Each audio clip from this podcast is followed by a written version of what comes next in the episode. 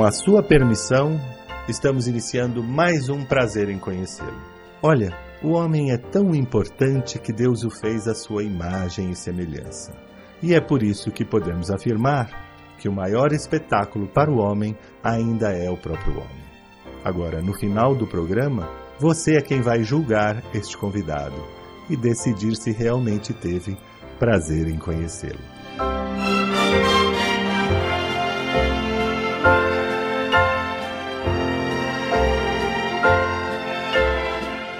Brancato Neto apresenta Prazer em Conhecê-lo.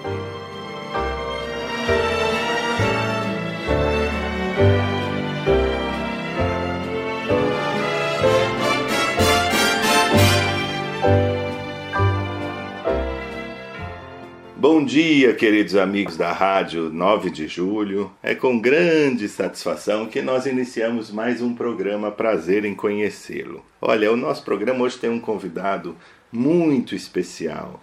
Vocês sabem que a gente adora trazer aqui no programa atores, artistas, né? É, pessoal que, que trabalha com arte, com teatro, com cinema, com música.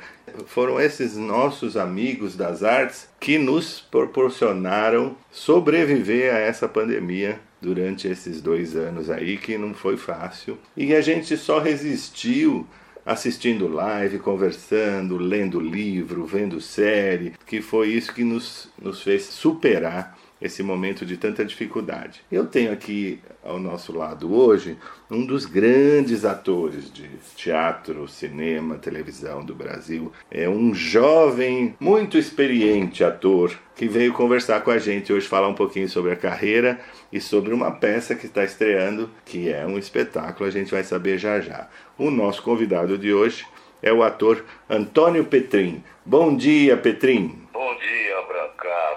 Obrigado pelo jovem que você falou aí. É, o ator é sempre jovem, é que você é um. Com você, falando com você, eu lembrei do, dos tempos do seu pai, que era um grande radialista, um homem de rádio muito importante na, na época. Obrigado. E agora falando com você, é um prazer redobrado. Obrigado, Petrinho, muito obrigado. A gente acompanha a sua carreira há tantos anos, né? Papai sempre falava de você e é. você está no, no teatro, cinema há tantos anos.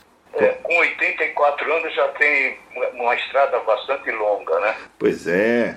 Que coisa linda, né? Me fala como é que você começou, como é que você descobriu que era. Ih, rapaz, que... essa história começou, começou na igreja da, do bairro do, do, onde eu morava. Aí eu fazia teatrinho lá, aqui em, tal. aqui em São Paulo aí, mesmo? Fui gostando, e aí fui, fui ficando, aí eu comecei a fazer outras coisas tal, e acabei virando um ator sem nenhum projeto para isso. É. Puxa vida. Quer dizer que você começou na, na igreja praticamente na. É, comecei na, na igreja, fazendo na, na, no teatro paroquial. Sei, né? sei. Aquelas pequenas histórias de santos tal. Sim. E, e, dirigido por um padre franciscano italiano que gostava muito de teatro. Sim. E a gente foi. E foi ali também que eu acabei é, conhecendo a minha esposa, é, e depois a gente ficou namorando por um. Isso tudo lá, lá, começando tudo lá na igreja. Ela também como atriz, eu como ator. E a gente foi se divertindo juntos, fazendo teatro, né? Poxa, você conheceu sua esposa nessa época, no começo? É, exatamente. É. No então, começo já estamos juntos há muitos e muitos anos. Que coisa linda, hein? Olha, isso, isso são duas coisas muito raras hoje em dia. Um ator com uma carreira tão longeva e um casamento também de tantos anos. Isso são dois fatos raros, né? Ô, Petrinho, me fala uma coisa, mas você fez muita televisão também, né? Ah, sim, ah, fiz muita televisão. Hoje já não tenho mais condições físicas de, de encarar um estúdio, ainda mais quando é, as gravações são lá no Rio de Janeiro, né? É. O SBT, que eu fazia muito, muita, muito. muitas novelas aqui no SBT, é pertinho, era bom. É. É, aliás, eu, eu sou o ator que mais é, gravou novela no SBT, você acredita isso? Olha, né? que então, bacana. É, é, e aí eles pararam de produzir novela e tal, e ir para o Rio de Janeiro é muito complicado na minha idade, né? É. Agora mesmo tive que recusar de fazer um filme lá no Rio por causa desse problema da, da, da pandemia, Sem que sempre está tá entrando na vida das pessoas.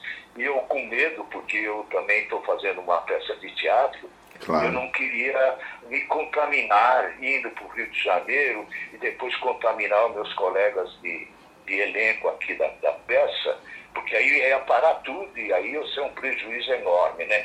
Se bem que a gente já, a segunda vez que a gente teve que parar a peça, dois anos atrás, Sim. a gente estava para estrear e che, chegou a, a, a, a Covid e, e, nos obrigou a parar. Sim. E agora, há três semanas atrás, dois, dois, atores tiveram que, pegaram também e tivemos que é, é, parar. É, aí passou a estreia para essa semana agora.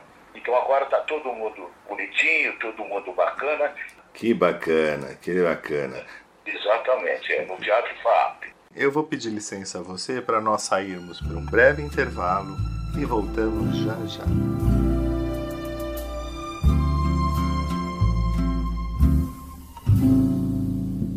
I've got you under my skin. I have got you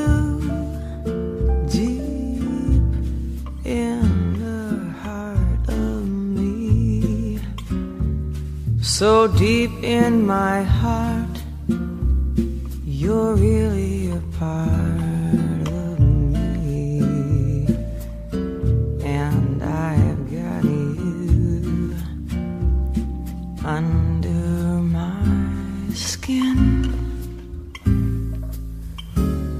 I have tried so not to give in. I've said to myself, this affair, it never would go so well. But why should I try to resist when I know so? Well that I've got you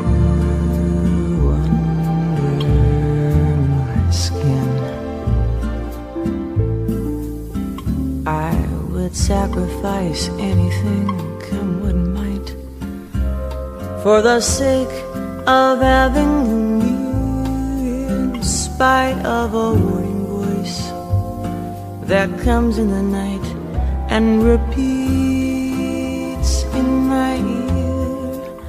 Don't you know, you fool, you never can win. Your mentality. Wake up to reality. For each time I do, just the thought of you makes me stop before I begin because I've got you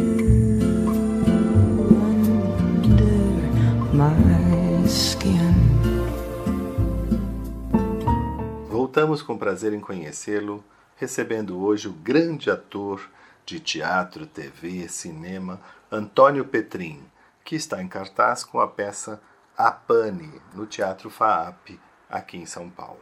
Petrim, vamos falar dessa peça. É, uma, é, é, tão curioso o release, é bonito, sabe? Eu estou vendo as fotos do release, ele tem um. A peça tem um ambiente é, assim, meio, meio inglês, né? Meio é, aristocrático. É uma, é uma produção muito bem cuidada, né? Porque fala, fala de uma peça que é ao mesmo tempo muito engraçada, é. e ao mesmo tempo ela leva a gente a, a refletir sobre o problema jurídico, né?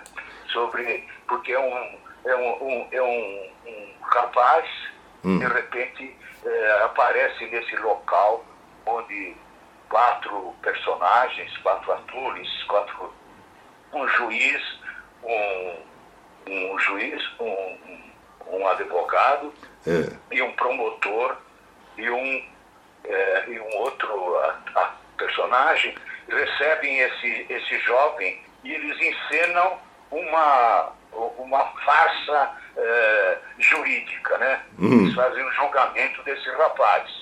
Sim. E, é, aí, e aí a, a, coisa começa a rolar, eles começam a, a, a, brincar com o rapaz e acaba, acabam fazendo um julgamento completamente dif, diferente do que se pensava, né?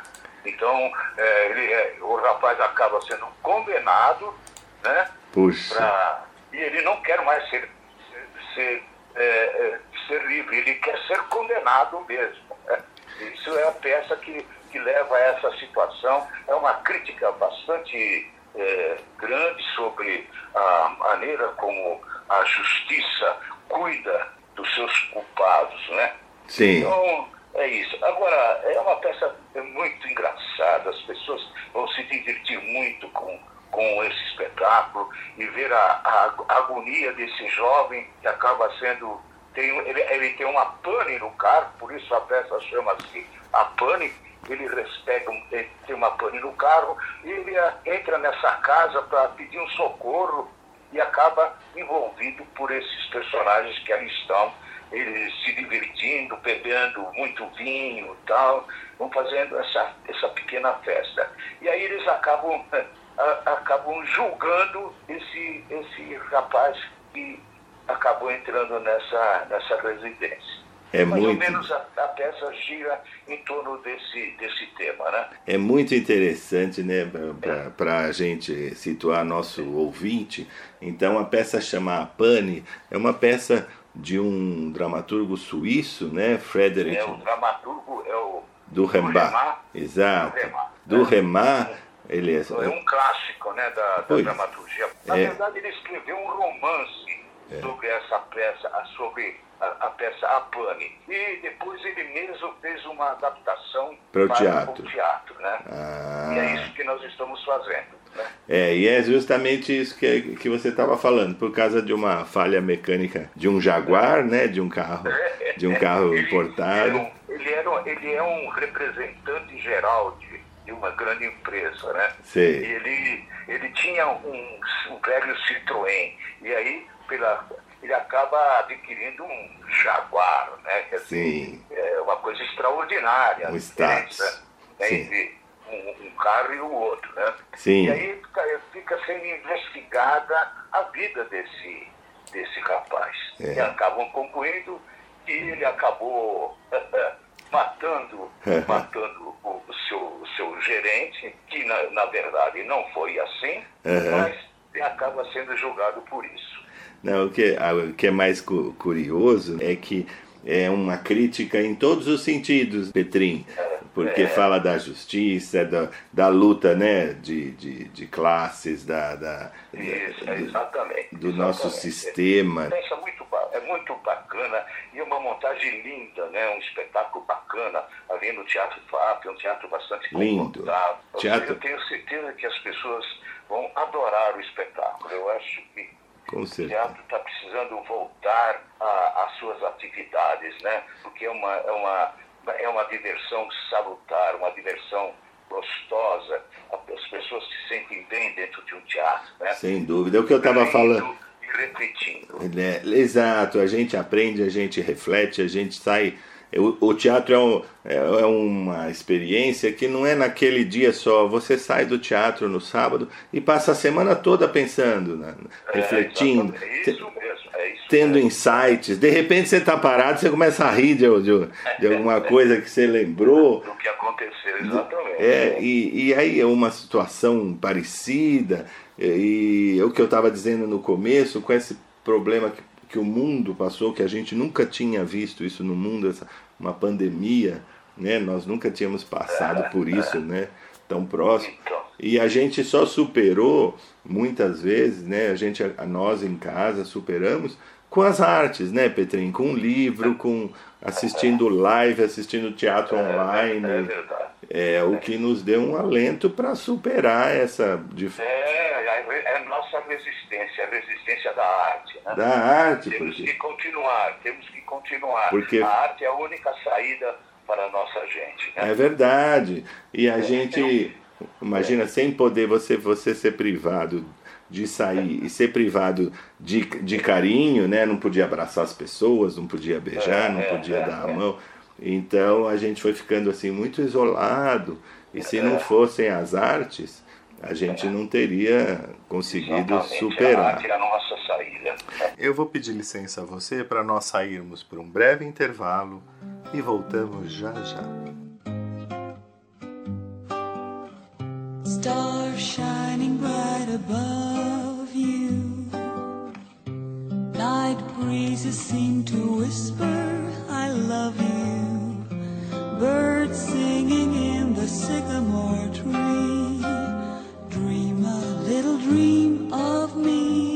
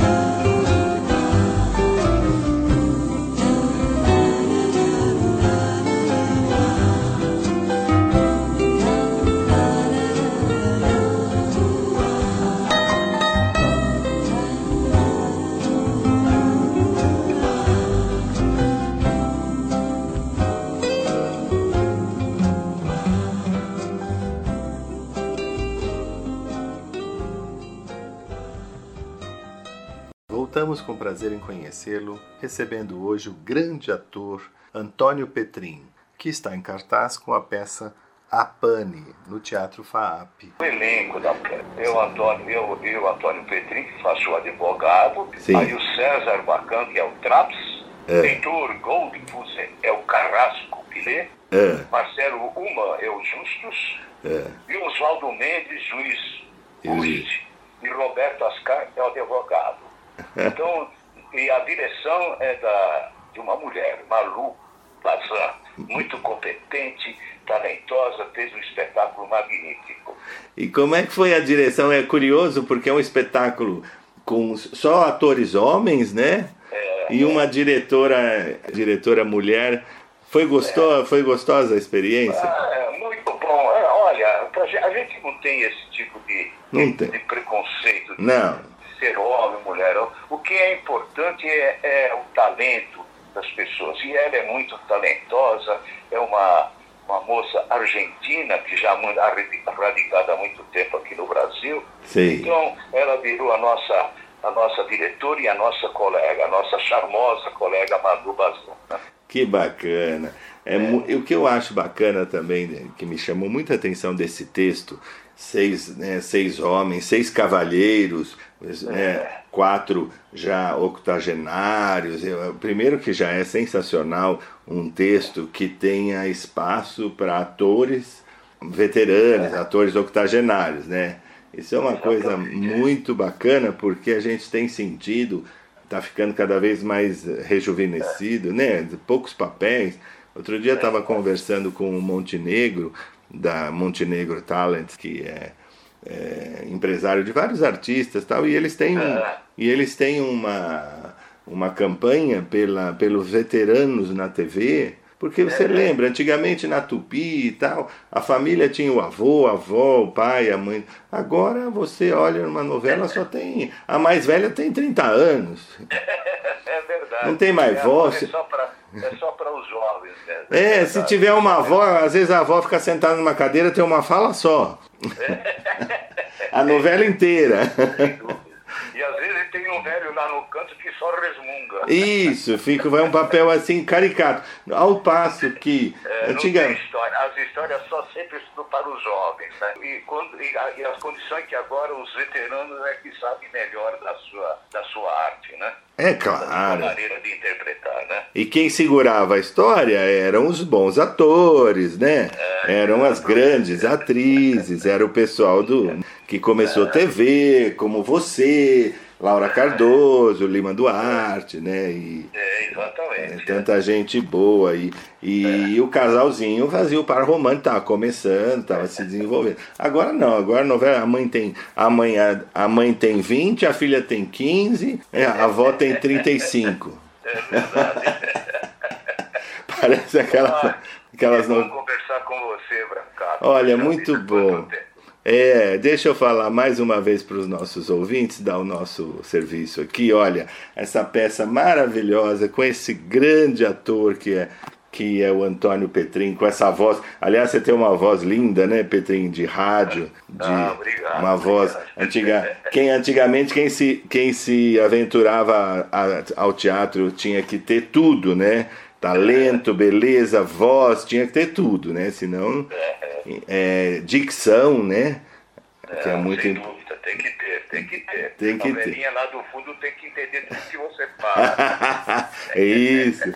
Então, olha, esse grande ator Petrin está no, no, no teatro FAAP, um teatro maravilhoso. Nós tivemos o ano passado aqui entrevistando a Celita Procópio, que é a diretora da Fundação FAAP. O, ela, o, o teatro tem todas as condições de segurança para a gente poder ir com toda a segurança, Ah, conforto sim, sim, sem dúvida. né? Com os, todos os protocolos de segurança, o Teatro FAAP, a partir agora do dia 28 de janeiro, um espetáculo que tem a direção A da. gente tem espetáculo sexta, sábado e domingo. Ah, sextas-feiras é às 21 horas. Certo. No sábado é às 20 horas. E no domingo às 18 horas. Olha que podem beleza. aparecer, podem reservar seus ingressos, preço baratinho, e vocês vão se divertir muito, porque é uma, é uma farsa, é uma farsa jurídica muito bem engendrada, muito bem conduzida, e vocês vão se divertir muito com esse espetáculo. Tenho certeza disso. Brancato, e você é o nosso primeiro convidado. tá? Obrigado, querido. Então vamos lá, e a peça é a Pane no Teatro FAAP, espetáculo com direção de Malu Bazan e no elenco grande Antônio Petrin, Oswaldo Mendes, Heitor Goldfluss, Roberto Ascar, César Bacan e Marcelo Uma. Exatamente. Da- né, Sextas-feiras às 21 horas, sábados às 20 horas e domingos Às 18. Às 18 horas. Olha, o que eu tô tão feliz, tô vendo aqui, tem meio, meio ingresso, né? Que é o que o preço fica bem razoável para os estudantes, para a terceira idade, aqui em Genópolis. É, olha, não tem como perder. Eu vou estar tá lá na primeira fila, Petrinho. Ah, que bom. Eu fico agradecido pelo seu tempo que você está cedendo para a gente divulgar Imagina. o nosso espetáculo. E agradeço muito. O teatro agradece quando encontra essas colaborações de, de, de rádio que, com, com tanta audiência. Isso nos ajuda muito na divulgação. Obrigado. Renato, Meu muito obrigado. Grande abraço mesmo. Eu Obri- agradeço demais. Obrigado, Petrinho. Um forte abraço e até a próxima oportunidade, se Deus quiser. Até, até a próxima. Obrigado. Tchau, tchau. Prazer em conhecer Design e Decoração com Paulo Brites.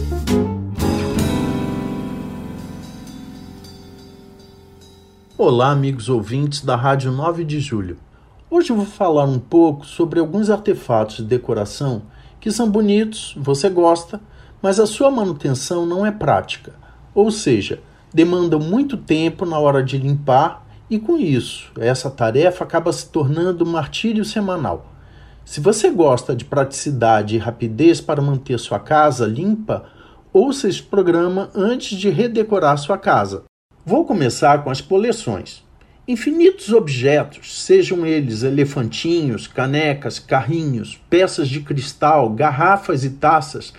As coleções, quando ficam aparentes, são as inimigas número um da praticidade.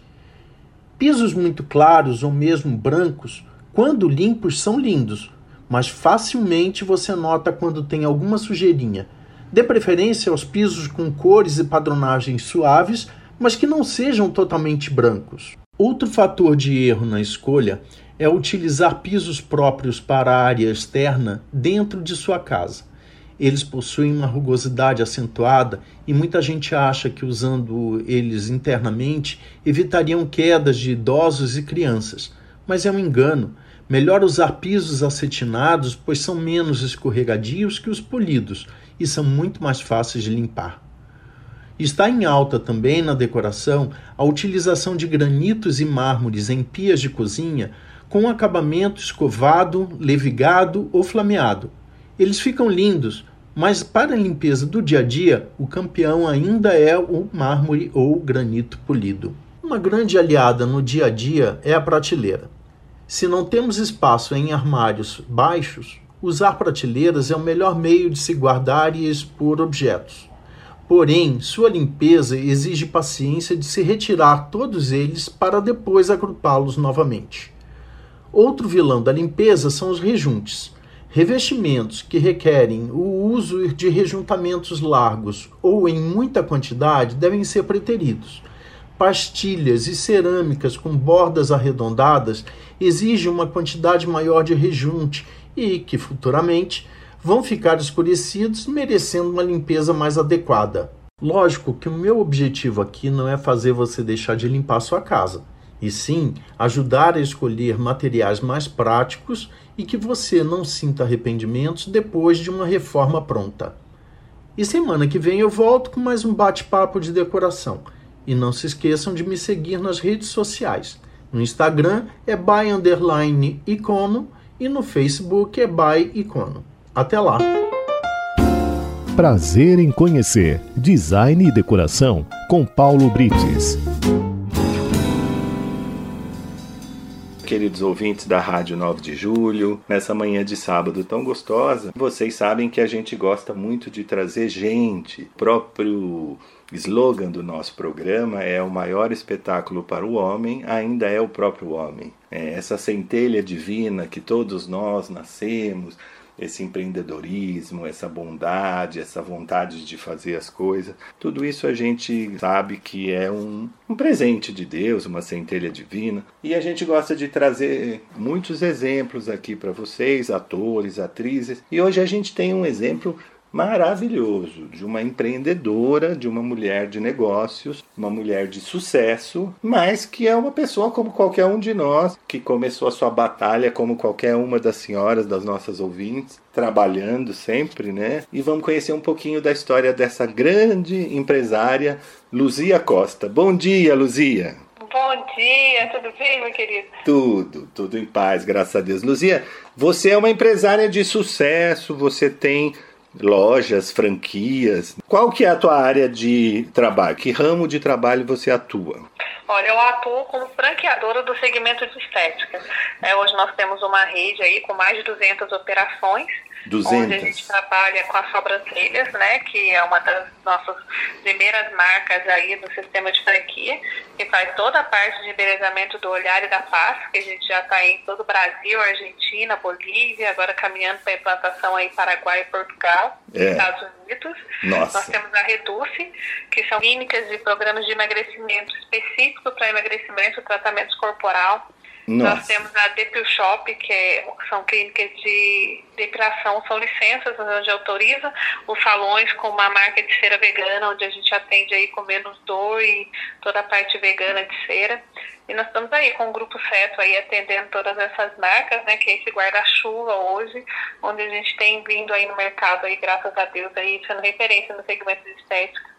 Que beleza! Olha, gente, essa moça que estou falando com vocês, uma moça tão bonita, tão nova. A gente está falando por telefone porque ela mora em Taubaté, a sede da empresa, das empresas dela é em Taubaté e a gente está entrevistando por telefone por conta da pandemia. Mas é uma moça tão jovem. Luzia, você já nasceu rica? Foi isso? Você nasceu milionária e, e aí resolveu gastar o dinheiro do, da família?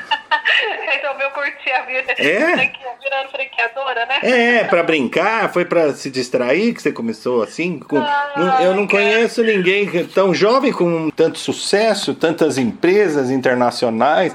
Dá um orgulho na gente isso? Pois é, menina, eu falo assim que é, é importante a gente tocar nesse assunto. É importante entender essa jornada, né? Esse processo para chegar nessa rede de franquia e entender que todo mundo consegue, né? Porque se eu conseguir, você pensa, né? Eu comecei, cara, empreendendo, eu não tinha dinheiro para comprar pipoca pro meu filho depois da igreja. Eu, eu ia na igreja, É. eu estourava pipoca em casa e levava para ele. Pra Você ele, tem- você tem um filhinho só? Só um minutinho. Você tem um filhinho só, Luzia? Não, eu tenho dois. Tenho um filho hoje de 21 e tenho uma filha de 13. Ah, que Na época eu só gracinha. tinha o Caio, pequenininho de dois anos. Sei, sei. Aí eu ia. Você morava em Taubaté. Morava em Taubaté. É. E aí eu ia na igreja, era uma igreja que eu ia em São José dos Campos e tal. É. E sempre depois da, da- do culto, É. tinha lá o pipoqueiro vendendo pipoca.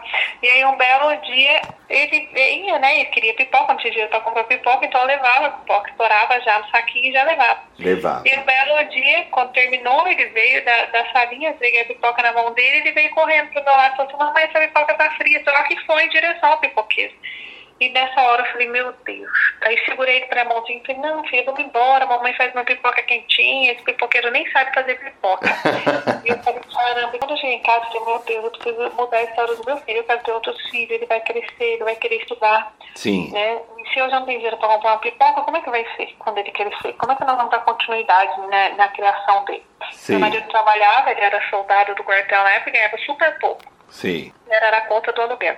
E ali eu fui, cheguei em casa, eu sou mineira, né? Uma mulher no meio de oito homens, então já nasci a empreender, né, liderando. Sei. E eu aprendi a cozinhar muito cedo. E aí eu fui ver o que, que tinha no meu armário e tal, e eu comecei a fazer biscoito e vender amanteigado de porta em porta. Então toda tarde eu pegava meu filho pela mãozinha e ia de porta em porta, batendo palma, na, nas casas, na residência, vendendo biscoito. Então esse foi meu primeiro empreendimento, foi vendendo biscoito de porta em porta para suprir a necessidade de uma mistura, Sim. de uma pipoca, né, que eu queria comprar e não dava.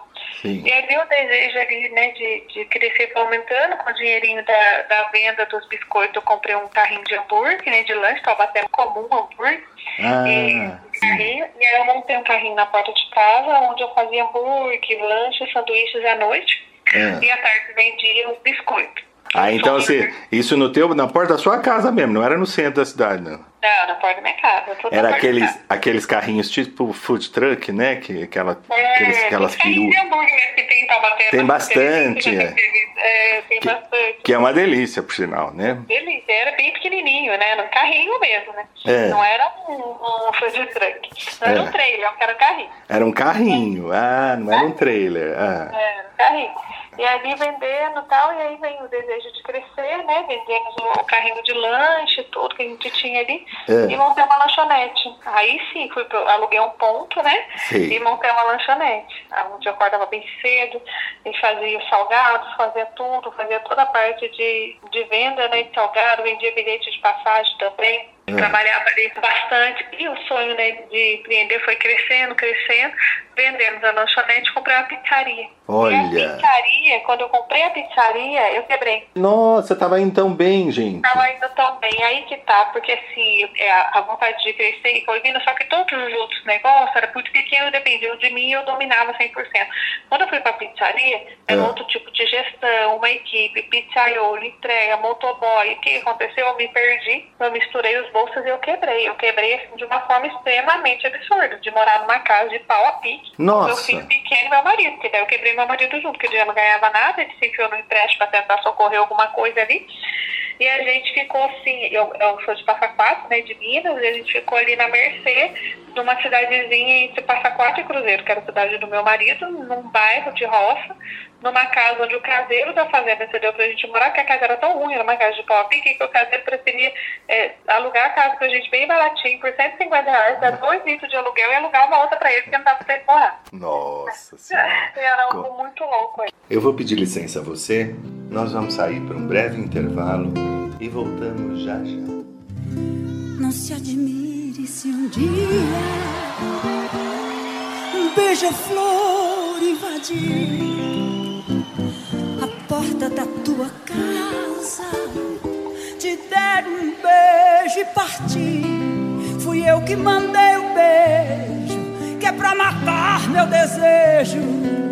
Faz tempo que eu não te vejo. Ai, que saudade doce.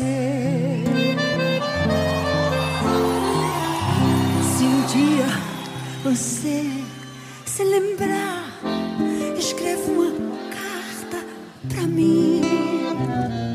Bote logo no correio com frases dizendo assim: faz tempo que eu não te vejo. Quero matar meu desejo. Te mando um monte de beijo.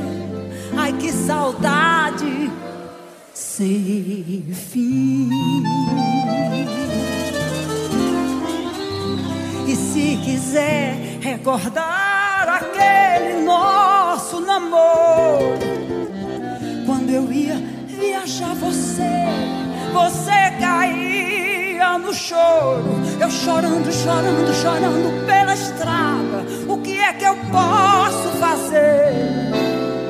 Trabalhar é minha sina, gosto mesmo é doce.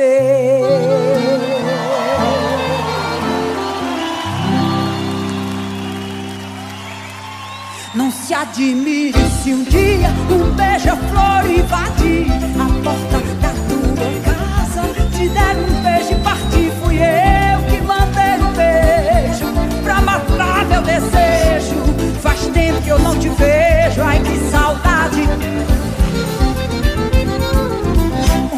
você se lembra, escreva uma carta pra mim. Bote logo no correio com frases dizendo assim: faz tempo que eu não te vejo. Quero matar meu desejo. Sem fim.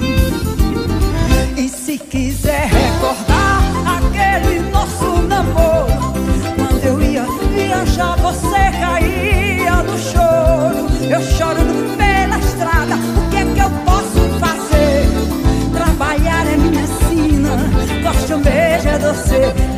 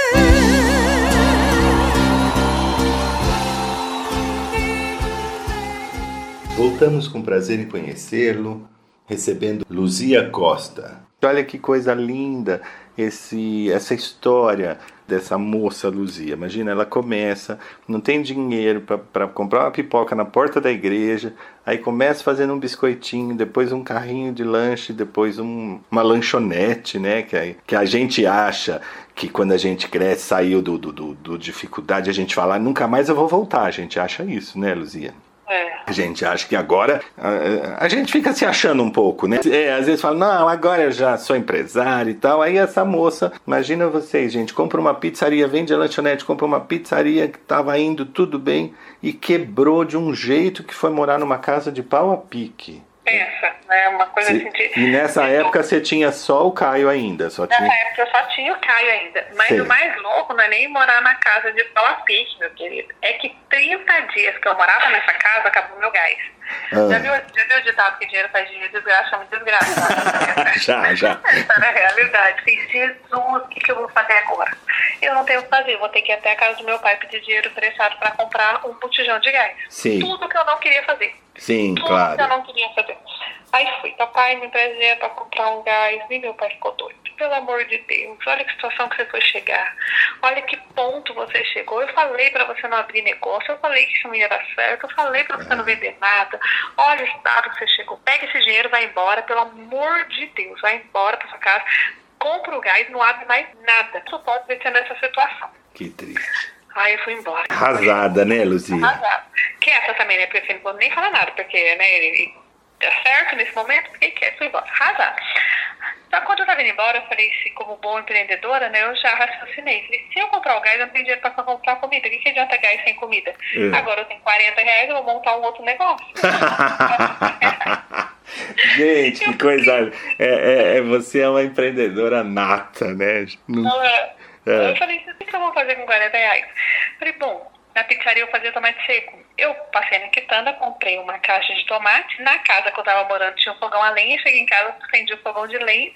Comecei a desidratar o tomate seco no fogão de lenha e vender tomate seco. Ali eu voltei a empreender. Olha. E ali vendendo tomate seco, eu levantei dinheiro para sair daquele lugar, que daí meu objetivo era sair daquele buraco que eu tava morando e ter condição de ir uma casa na cidade de novo. Sei, sei. E E, e o, e o tomate seco, assim, tinha tanta freguesia pra. pra, pra... É porque daí o que, que eu fazia? Eu fazia o tomate seco e ia pra Passaquá, porque a minha cidade que é uma cidade turística. Hum, Então lá vende muita iguaria. Tem a Maria Fumaça, o trem que é muito famoso, ali é comum ver, tem comércio onde as pessoas compram muito. e você, Né? em- você colocava num pote os tomates, assim, num. num- Colocava, fazia conserva. Uma conserva, é, conserva da serra, pus etiqueta, punha tudo. Que chique. E assim, meu pai morreu que meu foi quase vendendo tomate, meu filho.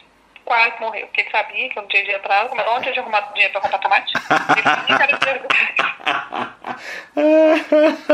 Ai, coisa de doido. E ali eu Mas consegui que, mudar. que mão boa que você tem pra cozinha, É. né? Puxa. Cozinheira. Sou Cozi- cozinheira antes Mas de não- fazer sobrancelha, eu aprendi fazer. Olha, meu cunhado, que é de Taubaté, fala, e Taubaté é muito próximo de Minas, né?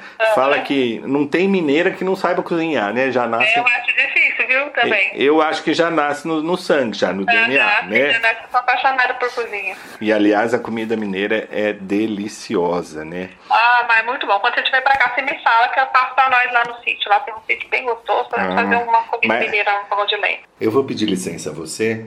Nós vamos sair para um breve intervalo e voltamos já já.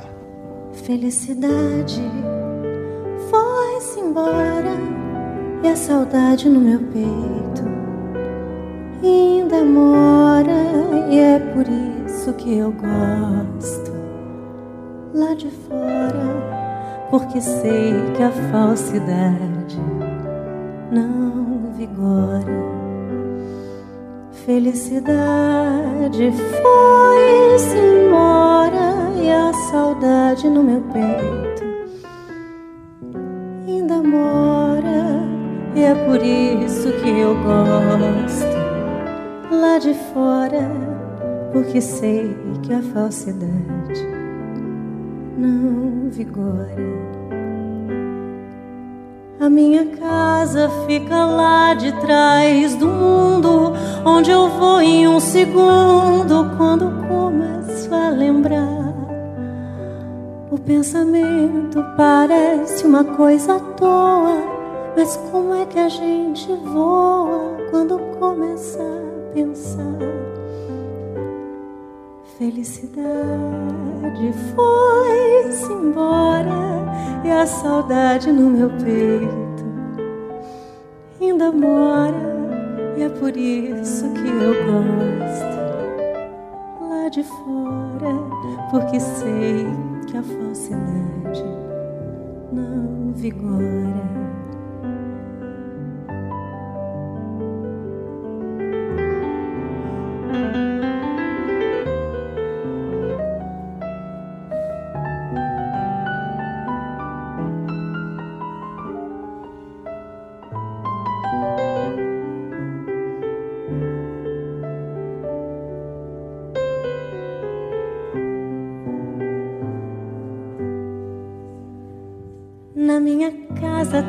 Cavalo tordilho que é irmão do que é filho daquele que o Juca tem.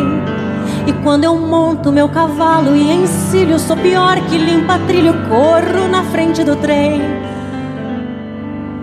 Felicidade foi-se embora e a saudade no meu peito ainda mora. E é por isso que eu gosto sei que a falsidade não vigora.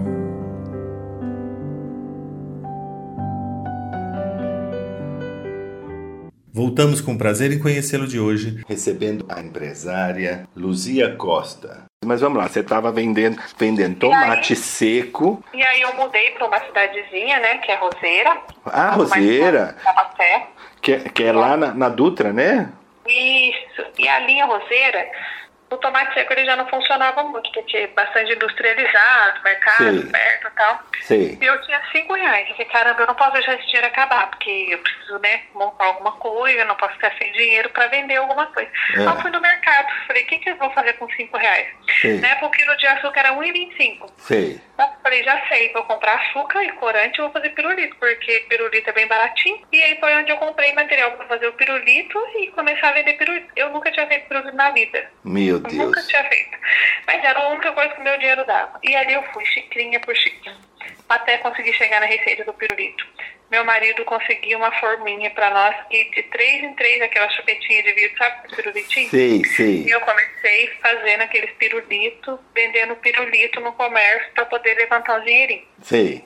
Ali, vendendo os pirulitos, aí veio uma moça e falou que a, a, a prefeitura da cidade estava dando um curso, um curso de massagem na época. Hum. E eu falei, nossa, é a minha oportunidade, se eu fizer esse curso. E quando eu era solteira, eu sempre fui muito autodidata. Então eu fazia sobrancelha, eu fazia unha, eu fazia é, é, depilação, fazia cera, cortava saquinho de arroz, depilava minhas primas. Porque é, a gente morava na roça, então a gente se virava. Sim. Então quando eu entrei nesse curso, eu acabei me destacando, porque eu sempre tive muita facilidade com as mãos. Sei. E ali, quando tinha três semanas de curso, a mulherada falava, nossa, você tem uma mão boa, uma mão firme, você tem maca pra você fazer uma massagem em mim na minha casa? Eu falava, eu não tenho maca, mas você tem mesmo, porque eu também tinha mesmo. Aí eu ia na casa da cliente, forrava a mesa da cliente e comecei a atender as mulheres em cima da mesa. Da mesa de comer, da mesa de jantar. mesa de comida, de jantar. Sim. E aí vinha, veio uma cliente, comprou uma maca pra mim, pagou no cartão de crédito dela. Veio a outra, eh, comprou um pote de creme. Aí eu comecei, Com massa- atendendo a domicílio. Aí ganhei um outro curso de massoterapia neurológica, que foi para a parte de reabilitação, onde eu comecei a investir em curso e ganhar muita bolsa, ganhava muita bolsa de curso. Aí montei uma tenda de massagem na praia, porque era meu sonho pegar as minhas dívidas. Aí eu já tinha tido minha filha Na praia? ou seja, tinha dois filhos pequenos, entendeu? E aí eu falei, vou montar uma tenda de massagem na praia pra eu pagar minhas dívidas, que é meu sonho, né? Mas qual praia? No Rio? No Tenório, Ubatuba. Ah, Ubatuba. E ali, menino, fui, alugamos um cômodo, dormia no colchão inflável. Eu, meu marido e dois filhos. Minha filha mamava no peito, ou seja, amanhecia no chão, né? Porque colchão inflável enche à noite e murcha. e ali eu trabalhava das 5 da manhã à meia-noite, todos os dias. Ficava o dia todo na praia atendendo. É. Chegava em casa, tomava banho, lavava roupa, punha pra secar no, secador, no ventilador Sim. pegava a outra muda de roupa, que tinha duas paredes de roupa, e ia atender o pessoal do convívio à noite, que nem era praia. Ali eu fui, de domingo a domingo, até eu conseguir levantar dinheiro, pagar minhas dívidas e voltar a morar em Taubaté. Ah, porque você tinha as dívidas da pizzaria, né? Sim, sim, aí eu a- fui morar em Taubaté. Voltou quando eu cheguei em Taubaté. Taubaté, voltei para Taubaté e aí começa a minha jornada em Taubaté. Comecei atendendo de graça nas escolas, a rede pública, né, para as pessoas conhecerem meu serviço. Aí eu ia, ficava o dia todo, atendia. Quem gostava contratava, eu ia atender a domicílio depois. Sim. Fui estudando, capacitando, daí aumentou minha clientela, montei uma sala pequenininha. Nessa sala foi crescendo, as pessoas começaram a me procurar para eu dar curso. Eu comecei a ministrar curso na área de sobrancelha e micropigmentação. O espaço foi crescendo, virou uma escola. E aí, essa escola eu comecei a prestar consultoria e mentoria para outras franquias de beleza, salões de beleza que instalavam na região. E aí elas me procuravam para eu dar curso, treinar a equipe. E daí foi onde eu falei com o meu esposo, "E a parte mais difícil uma franquia é o know-how suporte. Eu tô engordando o boi do vizinho, né? Eu É. fazendo isso. Eu vou montar a minha. Aí ele falou, pelo amor de Deus, não vai dar nada. Olha tudo que nós já passamos na vida. Agora você tá bem de novo, você tem a sua escola, você tem seu carrinho, a gente tá bem, tô bem no meu trabalho, Luzia, você é doida. Montar alguma coisa agora é arriscar tudo. Daí eu fui orar, falei, Jesus, agora se eu errar, eu não posso errar mais, eu errava o mão de divórcio, o pessoal não vai me aguentar mais. o marido continuou firme do teu lado. Do meu lado. E assim, e, e eu Que falo que empreendedor, ele vive pela fé, né? Porque a fé, o significado da palavra fé, é a certeza das coisas que se espera e não se vê. É. E ali eu orei, Deus me deu um texto de Gênesis 15, 5. Se eu pudesse contar as estrelas do céu, ainda assim eu não saberia a minha descendência. Nesse momento eu tive certeza que as sobrancelhas, ela não só alcançaria o Brasil, como ela atravessaria a fronteira. E nós somos a primeira marca em abrir o quiosque de sobrancelha no Brasil e nos tornamos a maior rede no mundo no nosso segmento. Nossa. Então, assim, foi algo assim extraordinário assim, que Deus veio fazendo nesse, nesse tempo, nessa caminhada árdua, porque não é fácil até hoje, né? Ah. Falar que é fácil até hoje, isso não é fácil nenhum, nenhum momento tem sido fácil, nenhum ano tem sido fácil, né? Você cresce, você aumenta seus desafios, vem pandemia, você lida com pessoas, o nível de pessoas muda, É. né? A- a- o tipo de negócio muda, né? É um mercado que te suga muito, você precisa inovar e você precisa estar É. atento e dominar o mercado o tempo todo. E você Mas também O aumenta. nosso propósito, né, ele, ele não nos permite parar. E aumenta também, a, você aumenta os lucros, você aumenta o tamanho das dívidas, o tamanho da, da responsabilidade, o, o tamanho da, da, da, da, da quantidade de tributos que você tem que recolher, enfim. é, aumenta também. Tudo é. Tudo, Tudo, a proporção, assim, é, é- é tudo da mesma forma. Deixa eu contar É, para é. nossa. A nossa ouvinte deve conhecer, porque é uma empresa tão grande, nossas ouvintes, nosso ouvinte deve conhecer. A franquia da Luzia, uma delas é a Sobrancelhas, que é aquela loja bonita que tem. é, o logotipo de vocês é uma sobrancelha, uma sobrancelha, né? Assim, É uma loja vermelha e branca. vermelha e no shopping. branca, que tem em vários shoppings aqui em São Tem. Paulo, Taubaté, que é uma loja especializada em harmonizar a sobrancelha das pessoas, né? Isso, embelezamento do olhar e da face, harmonização facial. E o que é legal também, depois pode entrar no Instagram, arroba Luzia Costa, que também tem bastante de mentoria, conteúdo emocional, tem tudo lá. Luzia Costa, Luzia com Z. Mas vamos lá, aí você montou a primeira franquia, já chamava Sobrancelhas. Já, já chamava sobrancelhas. E foi em Taubaté. Foi em Taubaté. Ah. Nossa primeira franquia foi em Taubaté. Franquia não, primeira loja, né? Primeira loja foi É. em Taubaté. Vamos sair para o intervalinho e daqui a pouco você continua essa história tão interessante do início das lojas. A gente volta já já. Não há oh, gente ou não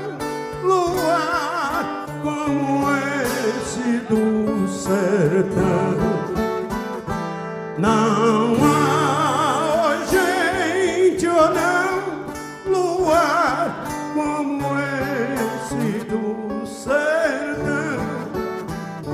Oh, que saudade do luar da minha terra, lá na serra branquejando, folhas secas pelo chão. Esse luar, cada cidade tão escuro, não tem aquela saudade do luar lá do sertão. Não.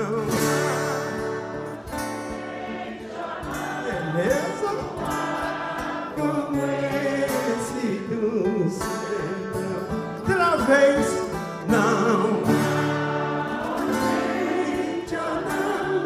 não, luar como esse do sertão. Se a lua nasce por detrás da verde mata, mas parece um sol de prata prateando a solidão. A gente pega da viola que ponteia, canção é a lua cheia a nos nascer do coração. Não há.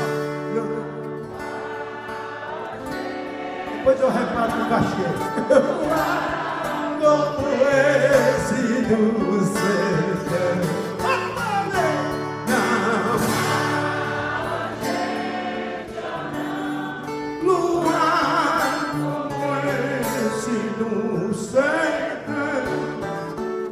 Ai, quem me dera que eu morresse lá na serra, abraçado à minha terra e dormindo de uma vez. Ser enterrado numa grota pequenina, onde a tarde a sururina chora sua viuvez. Vai ser! Não há oh, gente ou não luar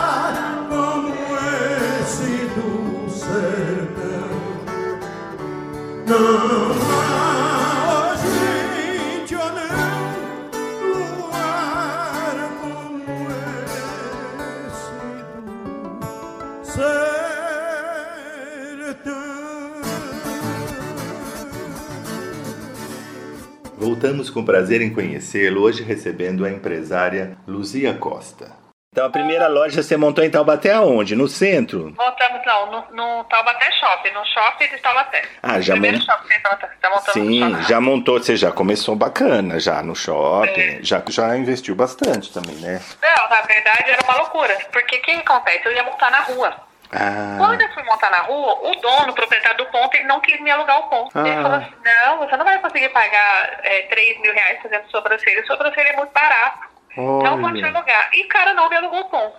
Nisso, eu sem saber, fui pro shopping. Quando eu cheguei lá, tinha um ponto vazio alugando. O comercial do shopping me alugou o ponto, encantou. E eu falei assim, bom, esse ponto, meu amigo que é pedreiro, ele reforma, meu amigo que é marceneiro, faz isso, faz aquilo, eu acho que dá pra pagar. Quando eu cheguei em casa, meu marido falou, você abriu o seu e-mail, a pasta técnica do shopping? Eu falei, não. Quando eu fui olhar, o pedreiro não podia ser pedreiro, tinha que ser engenheiro civil. O, o marceneiro tinha que ter o projeto. E não sei o que, eu fiquei louca, eu não sabia. Aquilo do, do Walt Disney, né, não sabendo que era possível falar e. E se eu tivesse visto antes, eu não teria ido. Não. Menino, e aí foi uma loucura. E eu comecei a buscar fornecedor e eu ficava o dia todo na escola vendendo curso pra noite ficar acelerando os pedreiros na obra. Dava um cheque aqui, voltava pra vender curso pra pagar o cheque. Eu não foi pela misericórdia de Deus que consegui construir aquela loja. Sim, E aí, porque a, a- e o a show. gente foi ter noção, entendeu, do, do gasto que a gente teria.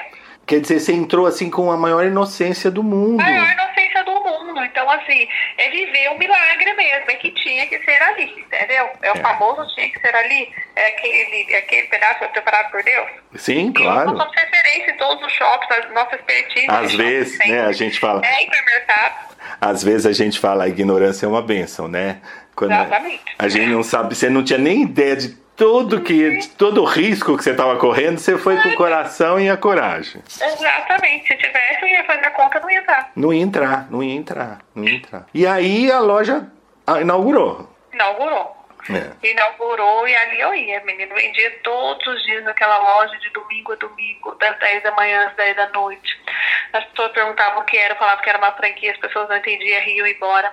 Até que chegou uma outra, uma moça, né, do Rio de Janeiro, e contei, contei a história, ela se encantou com a história, né, que é a Pama, que é a nossa primeira franqueada, e ela investiu na nossa primeira franquia, no nosso modelo de quiosque, na cidade de Guaratinguetá. Sei. Então, a nossa primeira franqueada foi em Guará, Em Guará. e dali pra diante nós nunca mais paramos. Olha só como Deus é bom, né, gente? E, né, como Deus é pai, maravilhoso, gente. Mas também é trabalho, né? Trabalho em cima de trabalho e muita fé, muito trabalho, muita boa vontade e honestidade também, né, Luzia? Sim, sim. E amor, né? Amor, Amor. cuidar e transferir. É, não tem a ver com o que a gente sabe, nem com o que a gente faz, mas o que a gente transfere, né? É. O que de fato Deus quer que a gente faça e Isso. quando a gente se deixa ser usado, e aí as coisas Que a gente quer, a gente quer ganhar dinheiro, mas a gente quer o bem do outro também. A gente quer entregar um bom trabalho, a gente quer que, que a gente que a pessoa, que o cliente fique feliz, né? A gente, a gente quer que é nosso irmão, é nosso, é nossa obrigação como cristãos, né? Você É, não quer exatamente. tirar o dinheiro Exatamente. do outro, você quer prestar um bom trabalho, né? É. Você quer que o cliente saia feliz é, e, que, e, e transformar a vida das pessoas, né? Sim, sim, com certeza. Porque é uma Com delícia trabalhar com, com estética, Ah, é muito bom. com demais. beleza, porque transforma. E aí você começou a, a franquia, hoje são 200? É um, a- todo o grupo são 240 lojas. 240 lojas. Você depois abriu uma out- outra empresa de... E aí depois foi surgindo as outras marcas. Daí veio a Reduce, né? Que a gente faz toda a parte de emagrecimento dentro da necessidade que o público foi pedindo, nós fomos surgindo. Sei. Veio a de depilação, onde a gente criou uma marca onde a gente abastece salões de beleza com a cera vegana. E a gente vem, o interessante dessa aqui, que ela vem pedindo, né, outras coisas e a gente vem entregando aí, servindo o mercado aí dentro da nossa capacidade.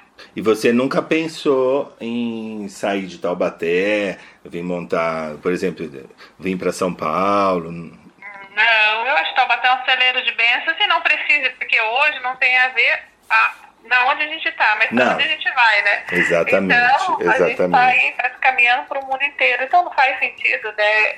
É, sair de Taubaté, não tem necessidade disso ainda. Não, não tem nenhuma, porque é como você falou, hoje a gente trabalha à distância, né? E agora as lojas, sim, as, as unidades você Ah. va- vai abrindo pelo Brasil todo. Exatamente. E você, e você nunca tem medo, Luzia, de. Tenho, eu tenho medo, eu tenho vontade de parar, mas eu vou com medo e com vontade mesmo.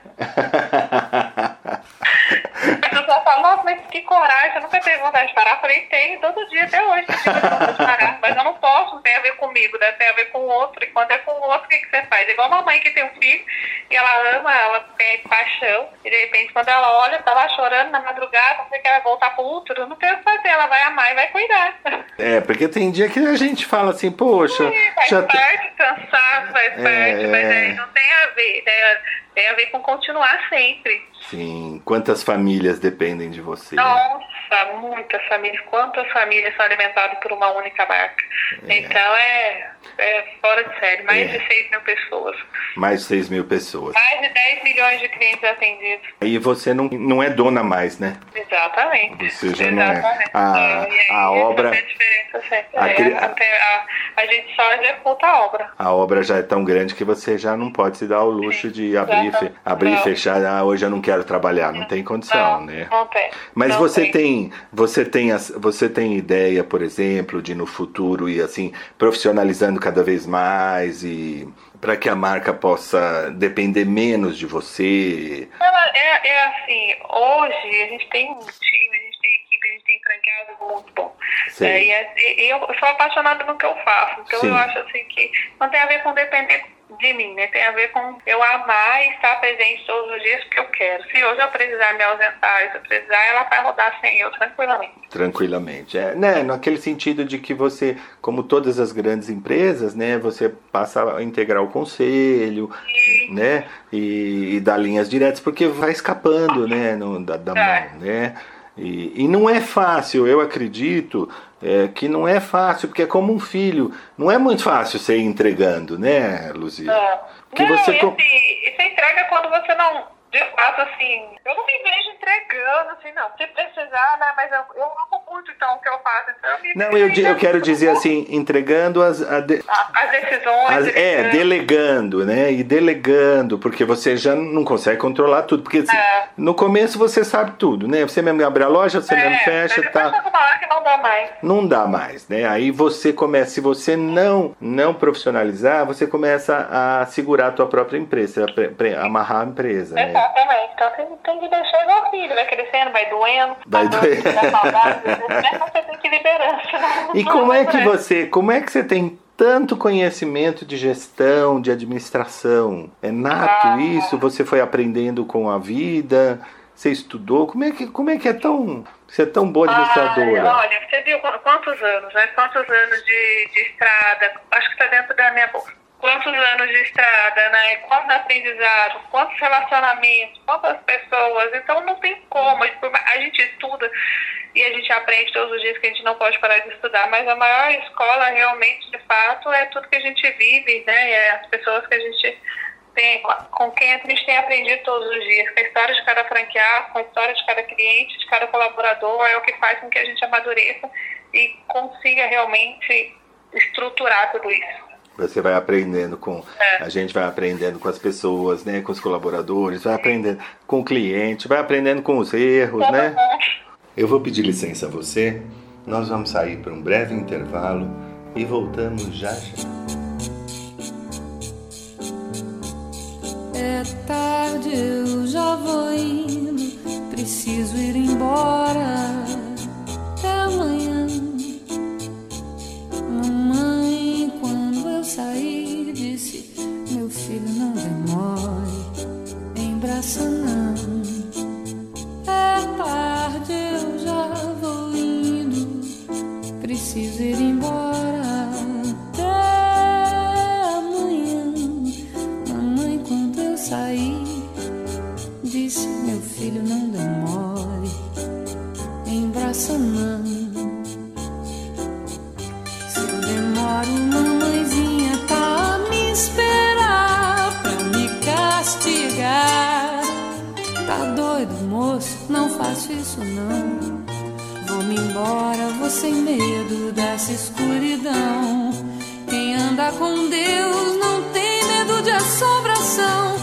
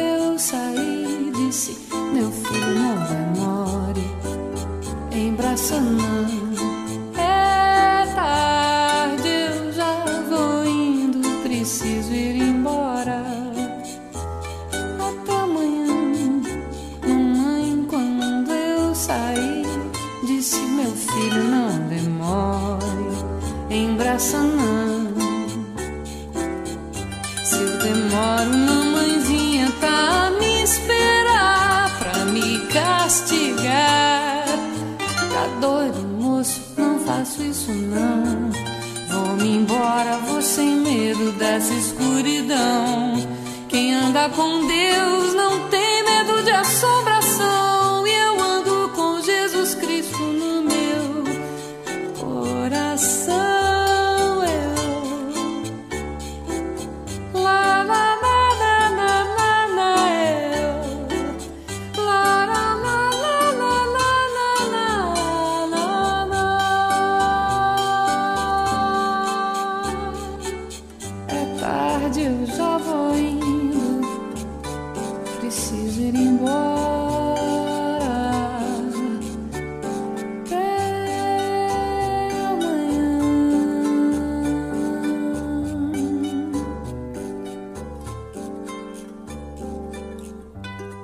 Voltamos com prazer em conhecê-lo, hoje recebendo a empresária Luzia Costa. O, o Brasil é um, é um país muito difícil né, de, de, de empreender. Nós não temos assim uma, né, um ambiente de negócio muito amistoso. né? A gente tem. O Brasil é um, é um país que tem dificuldades. Pra, é difícil ser empreendedor no Brasil, né? Não é um. não- É, na verdade, eu posso falar pra você assim, que eu empreendo em outros países também, e empreender é difícil em qualquer lugar. Não Em qualquer com lugar. Mas tem, né, tem a ver com pessoas, tem a ver com lugares, tem a ver com cultura. Sim. E eu sempre ouvi isso né, do Brasil enquanto eu estava aqui. Hoje, empreendendo em outros países, eu posso falar para você que o Brasil ele ainda é um dos lugares mais lindos de empreender. Porque as pessoas realmente, de fato, têm os desafios, mas são guerreiros, né? Estão ali todo o tempo. E nos outros lugares também não é fácil, né? Empreendedorismo, ele, ele, quando você não identifica de fato o propósito, eu falo que ele é igual Cristo, né? Ele liberta as pessoas. Quando você conhece a Cristo, você se liberta da religião. Quando você entende o verdadeiro propósito do empreendedorismo, né? Você se liberta do dinheiro, você se liberta das dificuldades, você de fato continua indo adiante para fazer as coisas acontecerem. Eu acho que é isso que falta um pouco. Muitas vezes as pessoas não entendem isso, empreendem muito por dinheiro. Por dinheiro. assim, por que, que você está empreendendo? Porque se for só pelo dinheiro, pode ser que você não ganhe dinheiro de começo. E aí o que, que vai fazer? Vai parar? Pois é. E geralmente, ah, eu acho que a maioria das pessoas empreende para ganhar dinheiro, né? Porque acha que vai ganhar mais Não, dinheiro. dinheiro é uma consequência, né? Do, É. Pode ser a causa. Exatamente. Porque é o que você falou, como é que você vai.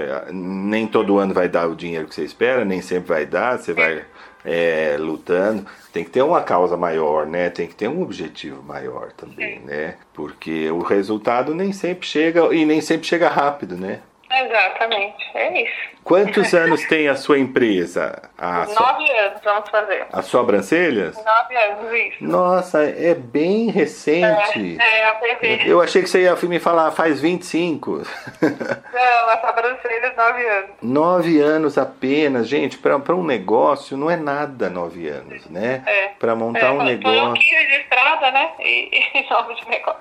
para um negócio, para a gente montar um negócio, uma coisinha, três, quatro anos está começando. A gente, a É. gente geralmente leva três anos para começar o retorno do investimento, se pagar, né? Começar a montar o. É isso. E você tem nove anos, já está em diversos países. É um case. Você dá muita palestra, né, Luzia, por aí? Muito bom, graças a Deus, dou bastante palestra. para ensinar mesmo. Eu acho que é um dom, né? E o que é mais bonito que eu, que eu queria passar para nossos ouvintes, aqui para nosso ouvinte, a vida está muito difícil, a gente perdeu muita renda com a pandemia, as pessoas perderam muita renda, mas o que é uma mulher, as mulheres são extraordinárias, né? E, e- e vai faz o biscoitinho e faz e, e cuida dos filhos e quer dizer, olha, vocês, eh, as mulheres são, a gente sabe que uma grande maioria de famílias no Brasil são chefiadas por mulheres sozinhas, né?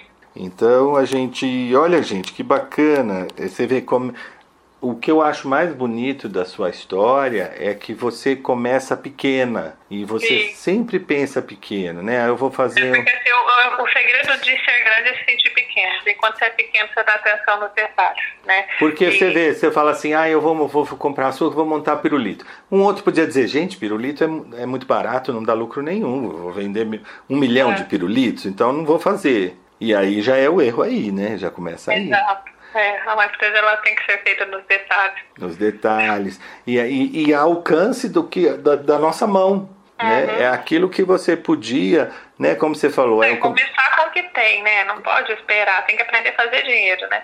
Isso. Se é você que está em casa hoje, ah, eu tenho um quilo de açúcar, tenho, eu tenho uma laranja aqui, eu vou fazer um bolo de laranja para vender. É. Né? Vou cortar bem gostoso, bem bacana, vou fazer, vou, vou, vou começar com a minha vizinha. Porque eu acho que o nosso maior inimigo do empreendedorismo é a gente mesmo. É a gente já falar, ah, antes de começar, ah, não vai dar nada. Ih, quem vou vender um bolo vai dar o quê? 10 reais? Não, não dá nem para pagar as contas. Você já, você já começa derrotado, É isso.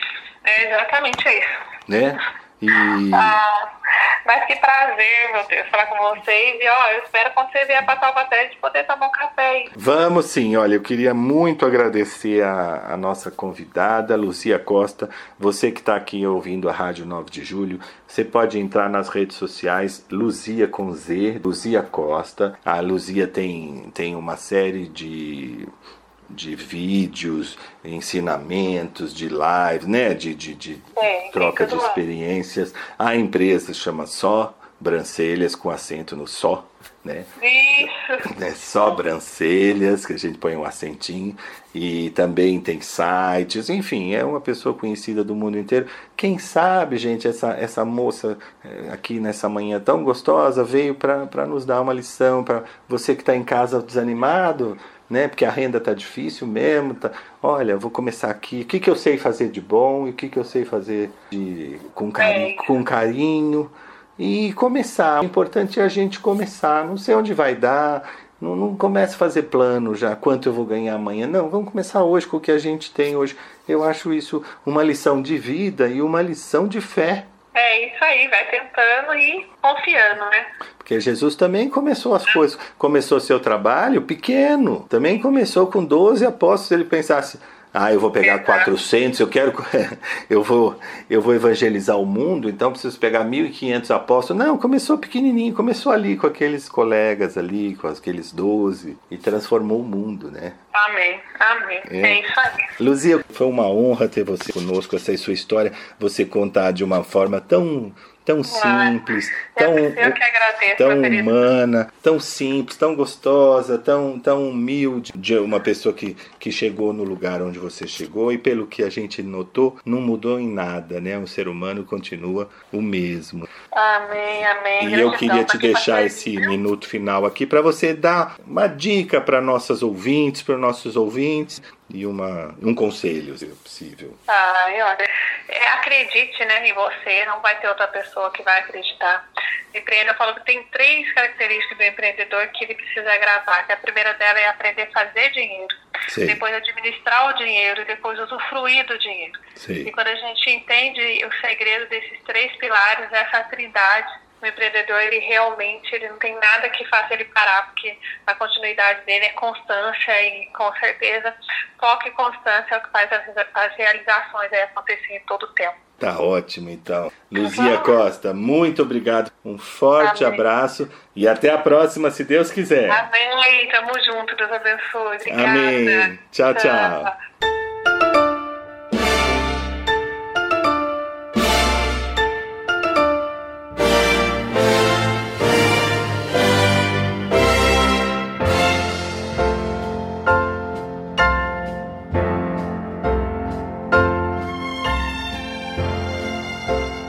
Chegamos ao final do prazer em conhecê-lo de hoje. A nossa proposta foi cumprida. Espero que vocês tenham gostado e aguardo a todos no próximo sábado, se Deus quiser.